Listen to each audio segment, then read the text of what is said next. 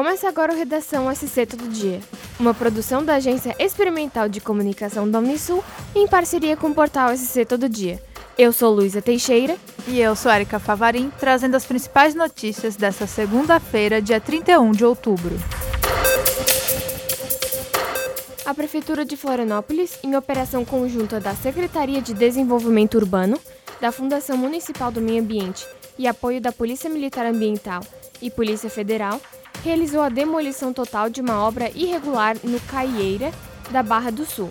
A construção foi feita em área de preservação permanente e não possuía qualquer autorização para sua execução. A construção de alto padrão se tratava de uma edificação com cerca de 140 metros quadrados, além de deck de frente para o mar da Praia do Defunto, sul da capital.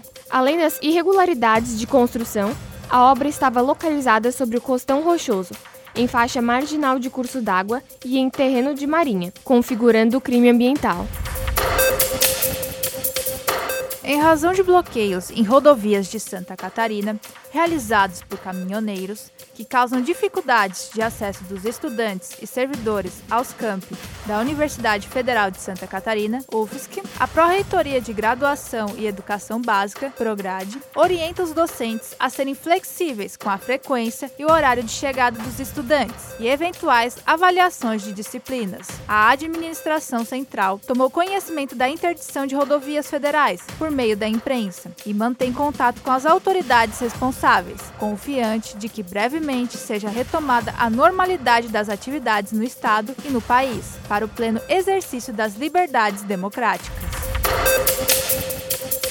Neste domingo, dia 30, após ser anunciado o resultado da eleição, caminhoneiros apoiadores de Jair Bolsonaro pararam várias estradas do país. Até o momento, 11 estados confirmaram que suas vias foram paralisadas. Com a paralisação do trânsito, grandes vias do país estão sem fluxo, como é o caso da rodovia Presidente Dutra, que liga o estado de São Paulo ao Rio de Janeiro. Em Anápolis, Goiás, o trânsito de caminhões é de cerca de 8 quilômetros. A paralisação acontece desde a noite de domingo. Os caminhoneiros colocaram um prazo de 72 horas para aguardar uma resposta. Caso isso não aconteça ou a resposta não esteja de acordo com o que eles acreditam, a paralisação continuará.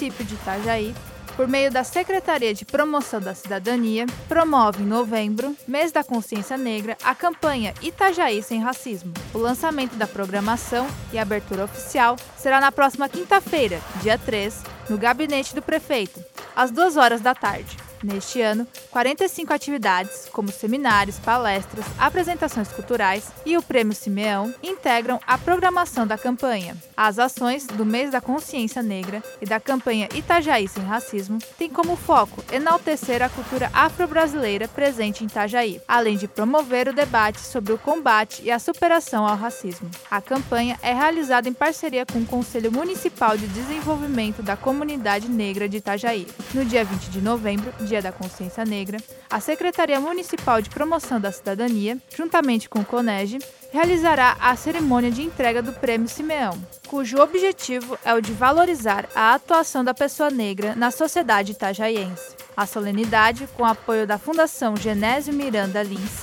e da Fundação Cultural, será realizada no Museu Histórico de Itajaí, a partir das 7 da noite.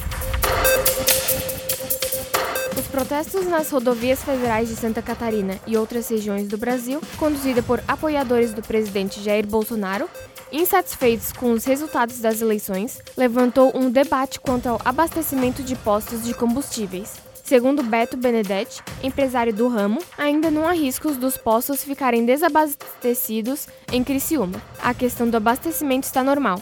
Segunda-feira sempre tem um número normal em função que as pessoas estão saindo para o trabalho. Pessoas saindo para começar a fazer suas entregas, comentou Beto, falando sobre os movimentos nos postos neste início de segunda-feira. O empresário do ramo de postos de combustíveis ressalta ainda que seus caminhões, que saíram ainda de madrugada, não conseguiram passar pelos bloqueios dos protestos e, portanto, retornaram para casa. A expectativa, segundo Beto, é que a situação seja resolvida ao longo do dia. Para mais notícias, acesse o portal SC Todo Dia. Até o próximo episódio.